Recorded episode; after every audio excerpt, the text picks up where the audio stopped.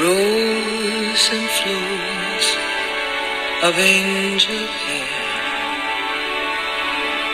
and ice cream castles in the air and feather canyons everywhere. Looked at clouds that way.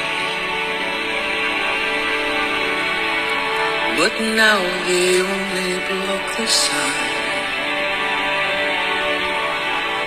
They rain and they snow on everyone. So many things I would have done. But clouds got in my way. I looked at clouds from both sides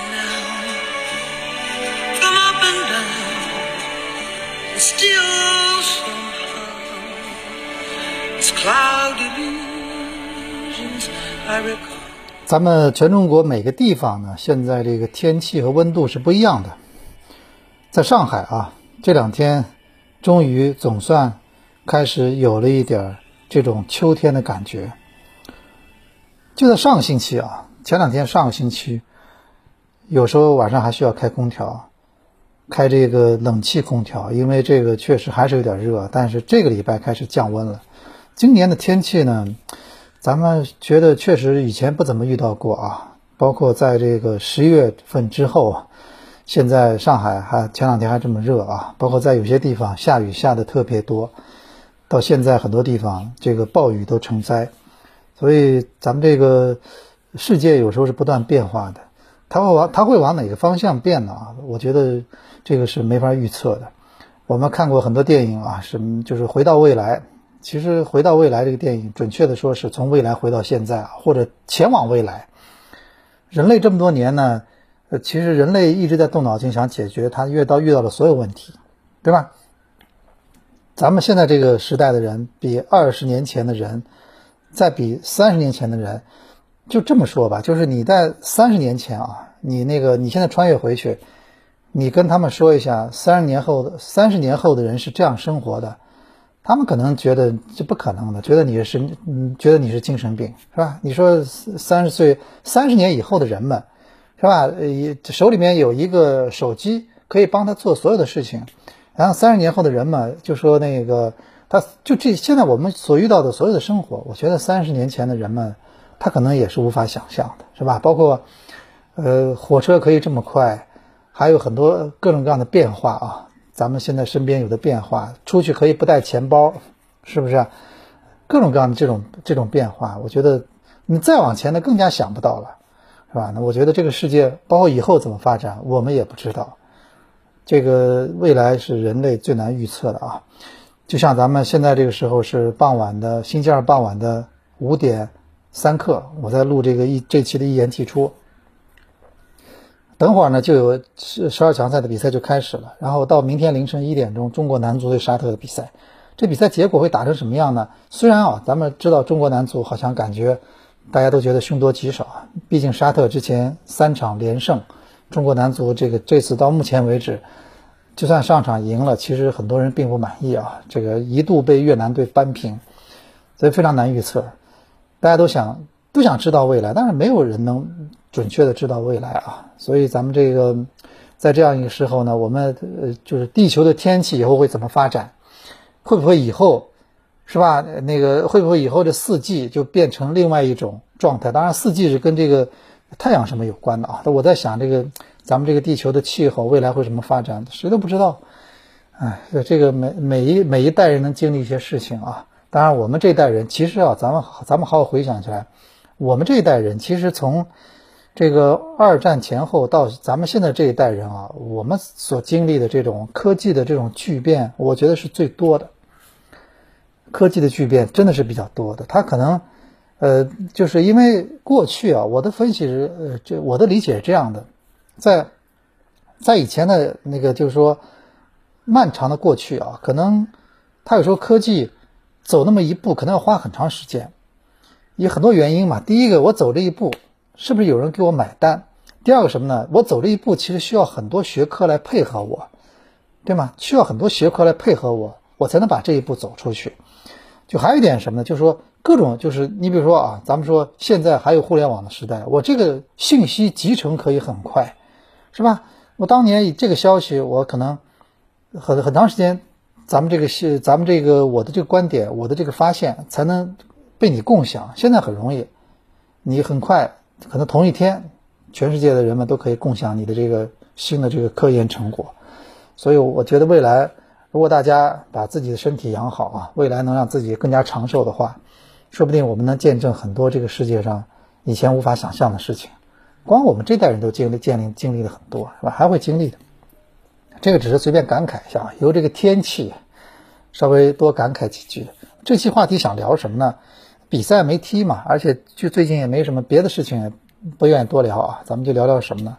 就前前两天我看到一个新闻，正好是上礼拜有个南美洲的一个比赛啊。南美洲一个比赛就是这个，呃，阿根廷对巴拉圭。哎，我看有个球迷啊，就是。长得挺像这这长得还挺帅一个球迷啊，然后他呢，呃，就混到场内去了，就是然后为了他就是为了找梅西合影啊，然后他还跟那个巴拉圭全队一起向那个向这个什么向这个球迷招手，就是所以我们这期想聊聊这些疯狂的球迷啊，因为我们看到现在欧洲联赛包括欧欧洲那个欧国联刚刚结束嘛，法国队刚刚夺冠，然后欧洲联赛现在真的就是都在进行的比较热闹。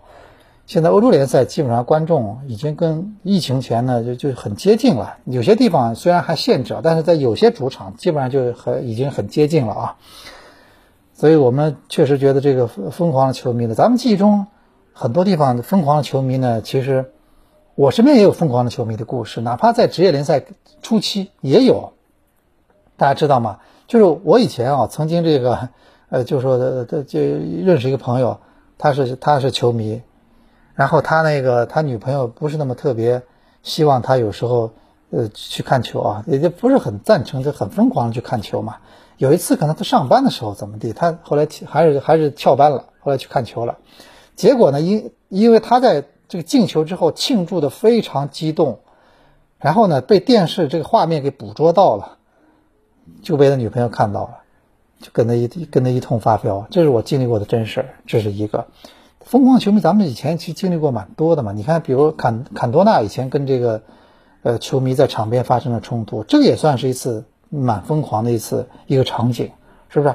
因为我们知道欧洲这个比赛了，它是这个这这是叫什么？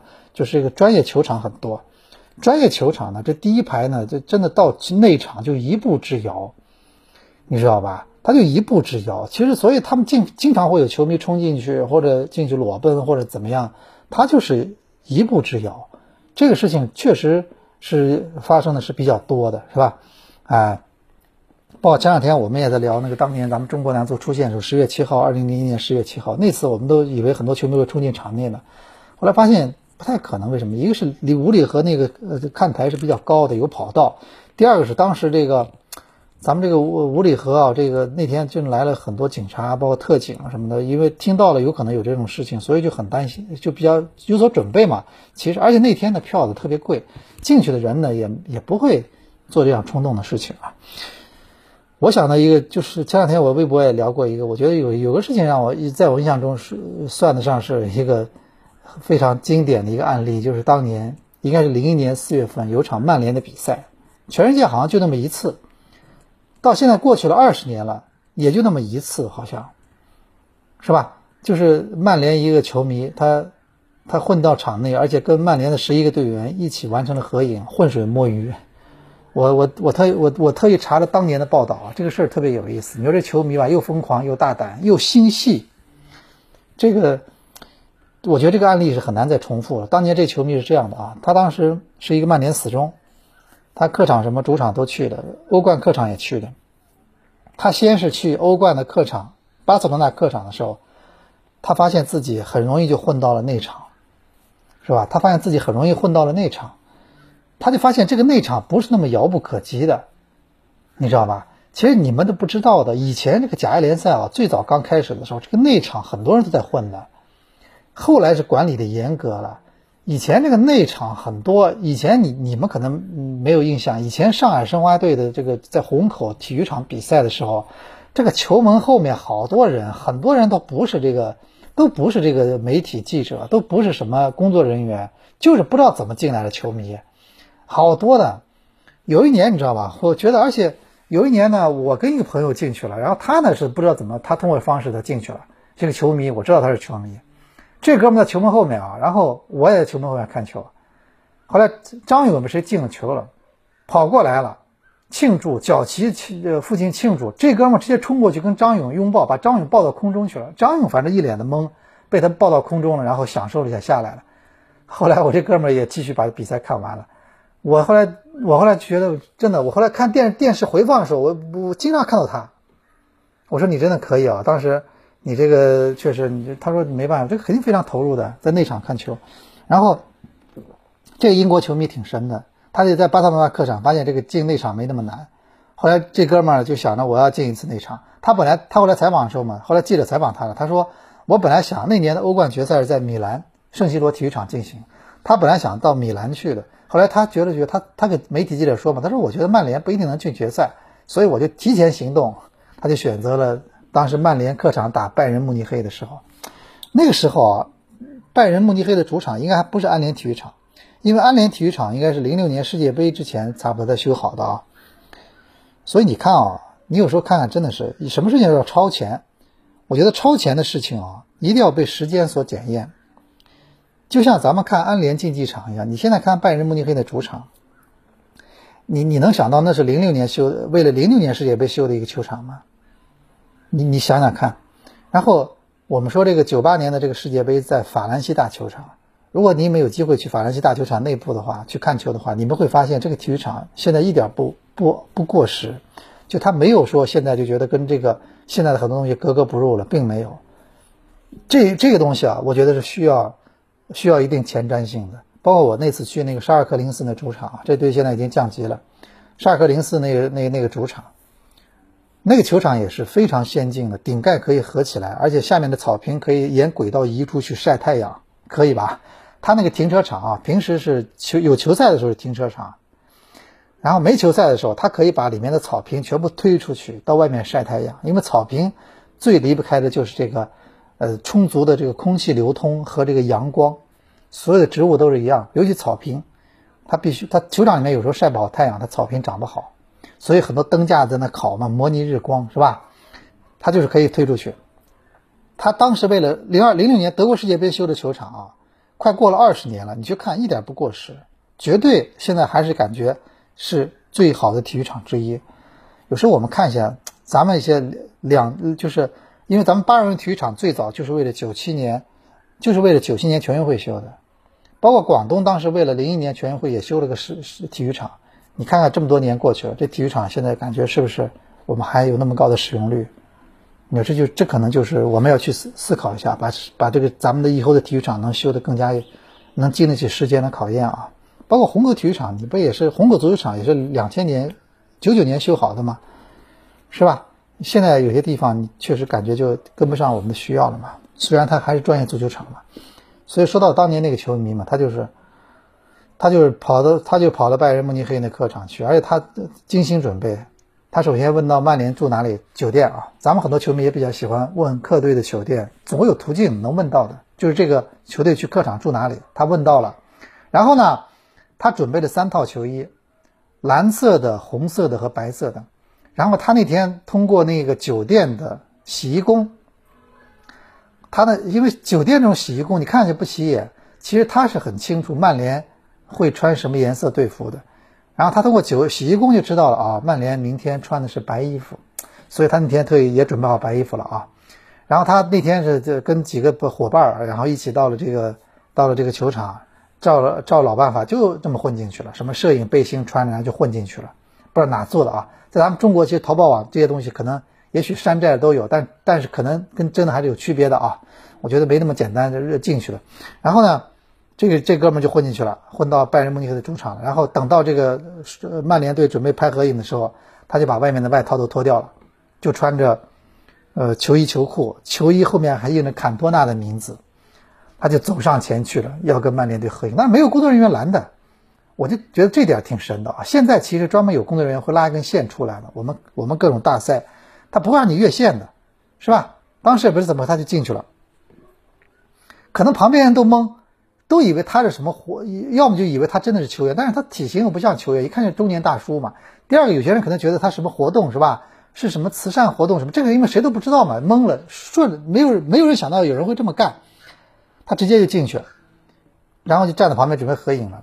然而他最后说了嘛，他他站在最最右边嘛，本来这个位置是是科尔的嘛，他站那个位置了，然后第一排的那个加里内维尔认出来，知道他是球迷混浑水摸鱼，就让他滚蛋。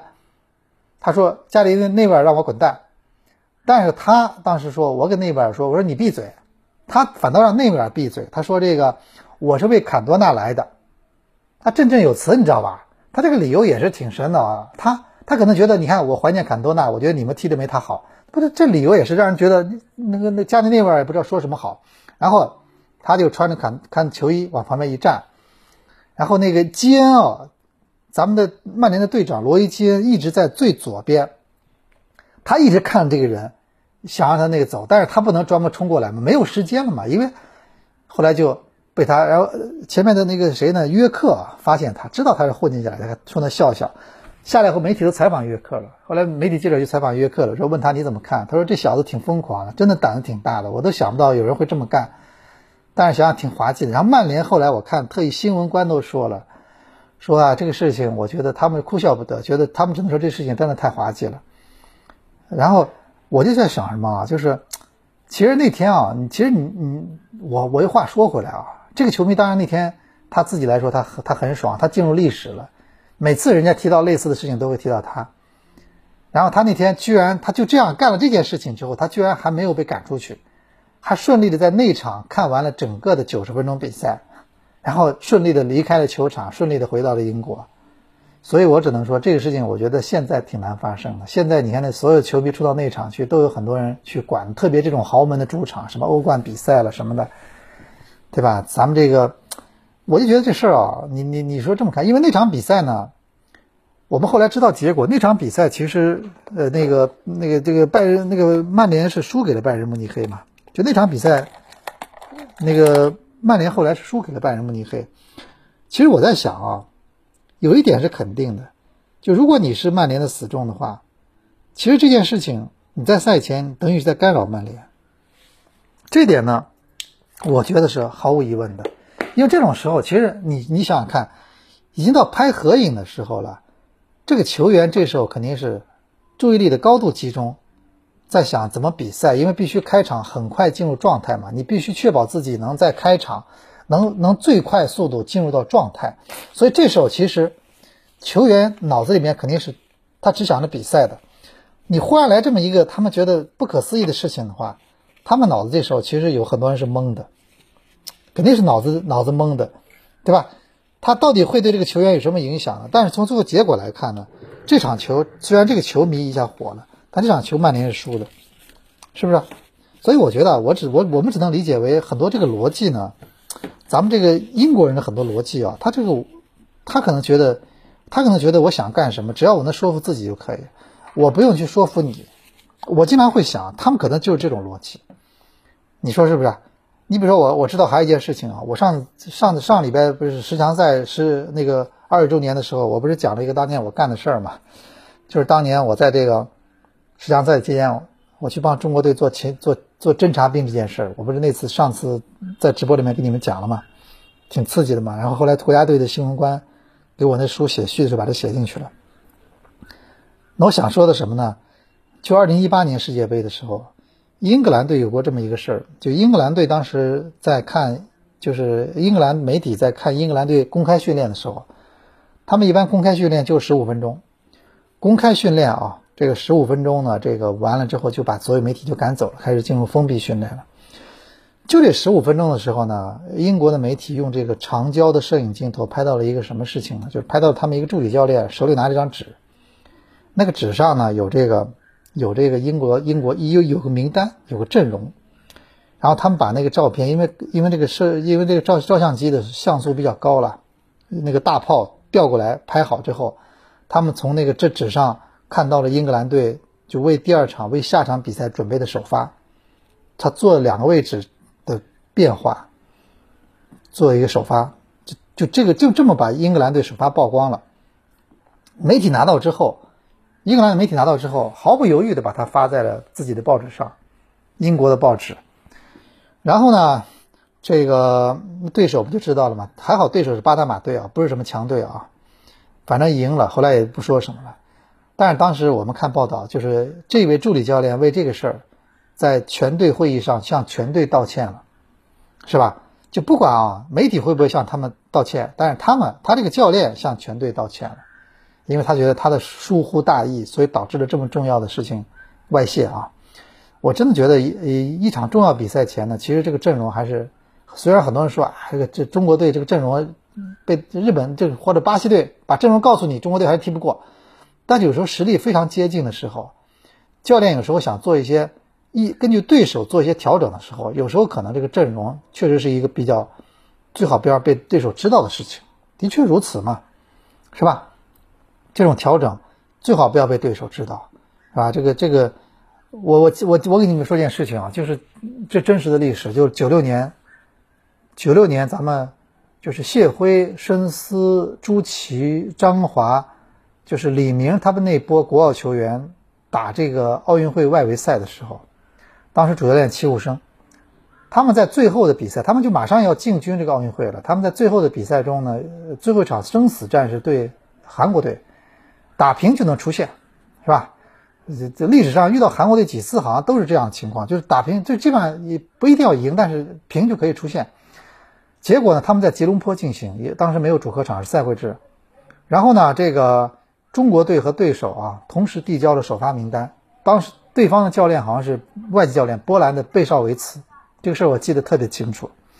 然后呢，这个名单呃递上去之后呢，正好天上下雷雨，是有闪电的，这比赛是不能踢的。所以当时就是比赛就推迟了一个小时，推迟了将近两个小时。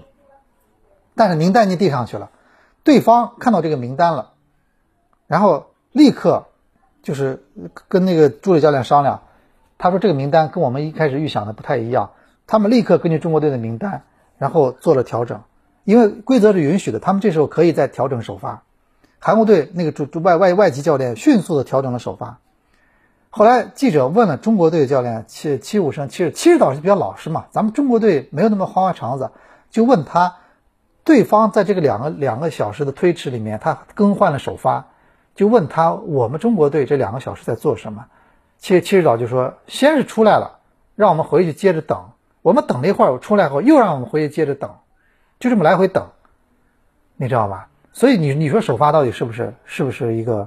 是不是一个什么事情呢？应该是一个事情。你说英格兰队媒体他不管的呀，英格兰队媒体啊，要放在咱们我们的理解，那这些媒体真的是啊，他完全是有时候，我觉得英英国足总啊，包括英国国家队、英国足球圈对他们媒体真的很客气了。英国媒体这个比赛前把自己的首发整个毫不犹豫的公布出来，这个这个都这个都是小事儿了。他们干过很多类似的事情，什么假扮成一个的中东的石油大佬。然后呢，去这个去去这个把这个埃里克森约到阿联酋去，给他住那个七星级就那个帆船酒店。当时埃埃里克森在在那个英格兰国家队当主教练的时候遇到个什么事情，你们还记得吗？就是被一个媒体，他他那个装作他把自己假扮成这个西西亚的石油大佬，然后把埃里克森请到这个阿联酋去迪拜去，请他住这个帆船酒店，然后请他吃饭。就说我要买英超球队，你觉得该买哪个球队？然后偷拍他，他开始胡说八道，跟人家说啊，这个队员，他把他的国家队队员一个个贬损了一遍，好几个队员被他说的真的是啊，然后他把很多俱乐部了什么的，他反正就是因为他真的以为对方老板嘛，就无所谓，就开始就嘴不把门嘛，开始乱讲了嘛。他你看他是一个，后来上当了，媒体整个报道爆出来了，其实对埃里克森在英国是影响非常大的。这这我不知道这是不是他后来到中国来的原因之一啊？他躲开这种环境嘛。另外呢，咱们说当时后来阿勒代斯又一次干了类类似的事儿，就是前几年吧，阿勒代斯也是被一个媒体记者假装成他是一个什么这种什么这种大佬什么的，然后就偷拍他，他也是开始说说说爆了很多什么猛料，说俱乐部什么都都就主教练、引援都他妈的都是里面有猫腻，都主教练怎么怎么，就后来也是被媒体其实利用了嘛，你说吧？所以我就刚说到刚才球迷，英国英国媒体他觉得他能说服自己嘛，对吧？他觉得你国家队什么世界杯打第几，跟我可能没有什么直接关系，是吧？我就是媒体，我拍到了你的首发，对我来说就是新闻，他不管那么多的。你要放到呃咱们不可理解的很多事情，是吧？包括他那个我说这个那个球迷啊，他哪管你曼联这场球是不是会受受到我这个举动的影响？他觉得我上去了，我呢一下爽爽了，我呢达到我我完成了一个历史的任务。我一下成为了一个史上最特别的球迷之一，你这个球队是不是会被拜仁慕尼黑淘汰？他是跟我没有直接关系，他能说服自己，明白吧？哎，其实你说有没有影响？你你对吧？所所以我就说，这有时候想想看啊，这个他就能说服自己，跟跟我们的很多思维方式啊还是不太一样的。你说咱们说这个疯狂的球迷啊，我也不知道咱们每个球迷各自可能。我觉得谁没当过球迷呢？谁？我觉得我们在当球迷的时候，那可能都会做一些，都会做一些挺疯狂的事情啊。当年上海申花队最火的时候，最火的时候，很多小姑娘做那个疯狂的事情，其实比比皆是，每天都有。悄悄从早到晚的都小 case，到晚上很晚才走，而且而且你们要知道，那个时候五角场没有地铁呀。九五年、九六年的时候，五角场没有地铁，那个那个回去一趟。你知道从市区从徐汇区过去一趟，那就跟那真的很大的事情啊！当时上海人从徐家汇到五角场去，那这个事情你要留足的时间的。你这个不像现在地铁上去直接你肯定得转过去，很快的。当时可真的没有，去一趟你没你要没有开车的话，这是这是一趟真的是，呃非常遥远的一趟一趟路程。我当时啊，我当时实习的时候在那个五角场。我的宿舍还在五角场附近，我那个呃单单位在延安中路，在这个徐汇区，在这个在这一在这附近，我每天从那骑自行车过去，所以那段时间我这腿部肌肉线条挺好看的。为什么呢？每天骑脚踏车，不是助动车啊，从五角场骑到那个那地方，你知道吧？从骑五角场骑到这个骑到这个延安路，然后风雨无阻啊。然后当时我把这个中间，我把它我把它我把它设设设计为呃呃，我把它就是我我把这个赛道啊，我我把它设计为这个这个就是六大赛段，是吧？那个时候我还没有戒烟啊，我就是把它骑到一一个大站大的一个路标，我在那休息一会儿，抽根烟，眯抽根烟，然后再接着骑，就这么每天来回骑，所以这是健身的方式啊，要么跑，要么骑行，是吧？也不错嘛。当时确实也觉得骑，因为坐公交车也也很麻烦，车很挤，而且那个车里面真的是车非常挤。那个时候就是那个长龙公交车把人塞得满满的，哎呀，就堵车。你们真的不知道那那坐坐坐过去那一趟什么感觉啊？呃，那个那个年代，咱们咱们现在很多朋友觉得地铁就是你你出生的时候就有的东西。我我我们真的很，我们真的当时经历过。东方明珠不是一开始就有的，我们是看着它从一点点修到那个那个顶上的。我们真的经历过那个在外滩往那个浦东方向看，什么都没有的，什么都没有的一片不毛之地，那个那个那个经历，我们真的经历过。当时大家都在想，对面到底有什么都不知道，是吧？看着它有了东方明珠，看着它现在那就完全不一样了。咱们经历的这个城市，经历的这个国家的很多变化啊，是不是？未来会怎么变化？你只要活得足够长。你你可以你会看到很多活久见的，肯定了，是吧？所以我就说，我们那时候经历的疯狂的球迷啊，在五角场，他们他们过去，而且他们藏在球员的床底下，然后球员晚上是要睡觉了，然后这个忽然发现床下有人，吓得半死！后来发现一个两个小姑娘啊都有的，然后上面写的各种各样的话。现在你去郊湾体育场旁边那个灯柱子还在，就是那个很粗大那个钢钢的那个柱子。灯柱还在，你可以现在都已经早都已经早都已经被油漆都都都都盖掉了。当年那个上面就是留言的墙，就是球迷给那些球员写的表白的墙，各种各样非常火辣的一种一种一种语言啊，象征了。那那那个年代没有 BBS 嘛，没有什么微博，没有什么不像现在一个明星发的微博下面有几万个赞，当时没有没有办法给你点赞，我只能用笔在灯柱上给你点个赞，给你发一条留言，是吧？哎，所以我觉得那个，咱们说啊，这个疯疯狂的任何一个年代，我们都经历过那样的事情啊。其实中超联赛你要好好去弄的话，我觉得足球其实是对男人来说，我我前两天看一个照片，我我觉得看起来我特别有代入感，就是不是 C 罗不是在曼联进球了吗？你注意看，C 罗在进球了之后，他有很多这种照片被拍到，嗯，我们在网上看到的，这个照片里面能看到他的身身边，就是背后那个球迷的反应，就你就看这些球迷的反应啊，有时候比这个 C 罗的反应更加好看。我就看着那个群像，就整个 C 罗，就背后有几十张球迷的脸的表情，然后前面是一个狂奔的 C 罗，我就看那个表情啊，非常有代入感。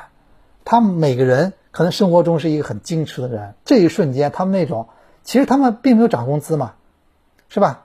并没有股票并没有涨停板嘛，他们也没有什么特别就实质性的一些好的事情，就是因为他喜欢的球队进球了，C 罗进球了，那一刻你看他的表情就充满了骄傲、幸福，然后那种激动，那种那种就是你你会看所有人，他们生活中可能是另外一个另外一个人。另外一种状态，是吧？在这一刻啊，我觉得，所以为什么要去现场看球？他就这种是你在电视机前你完全感受不到的，是吧？这这个东西呢，真的是啊。所以你看国外为什么他什么很多英超很多球场，他永远都是爆满的，因为他们很多人都知道这个现场这这能在现场看场球，每一场球都是不一样的，是吧？这每一场球，你你现在有时候我看天下足球。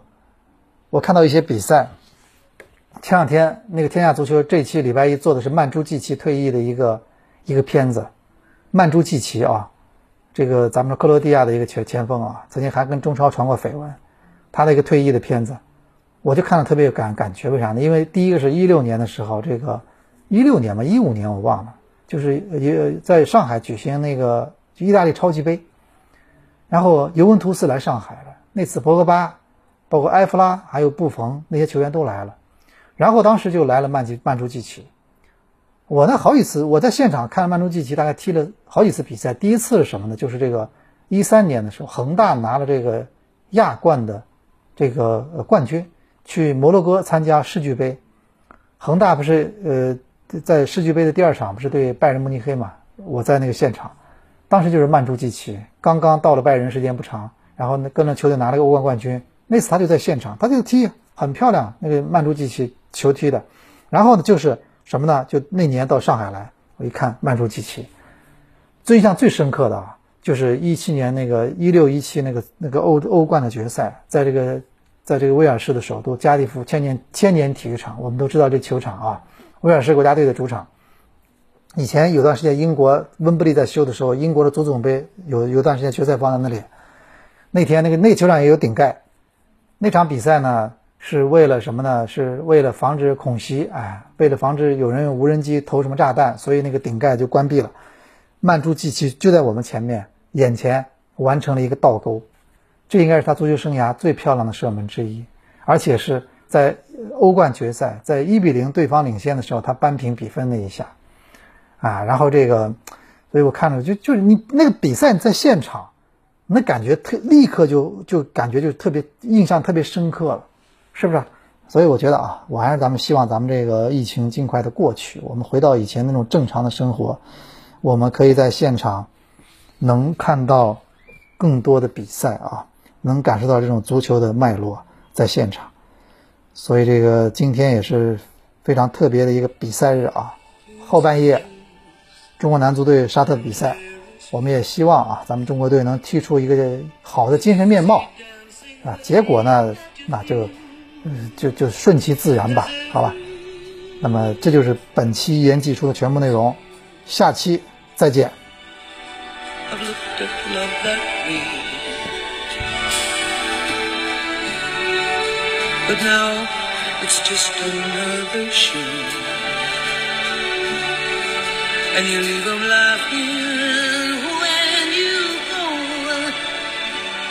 And if you can, don't let me know. Don't give yourself away. I've looked at love from both sides now, from give and take. Still, somehow, it's love's illusions that I recall.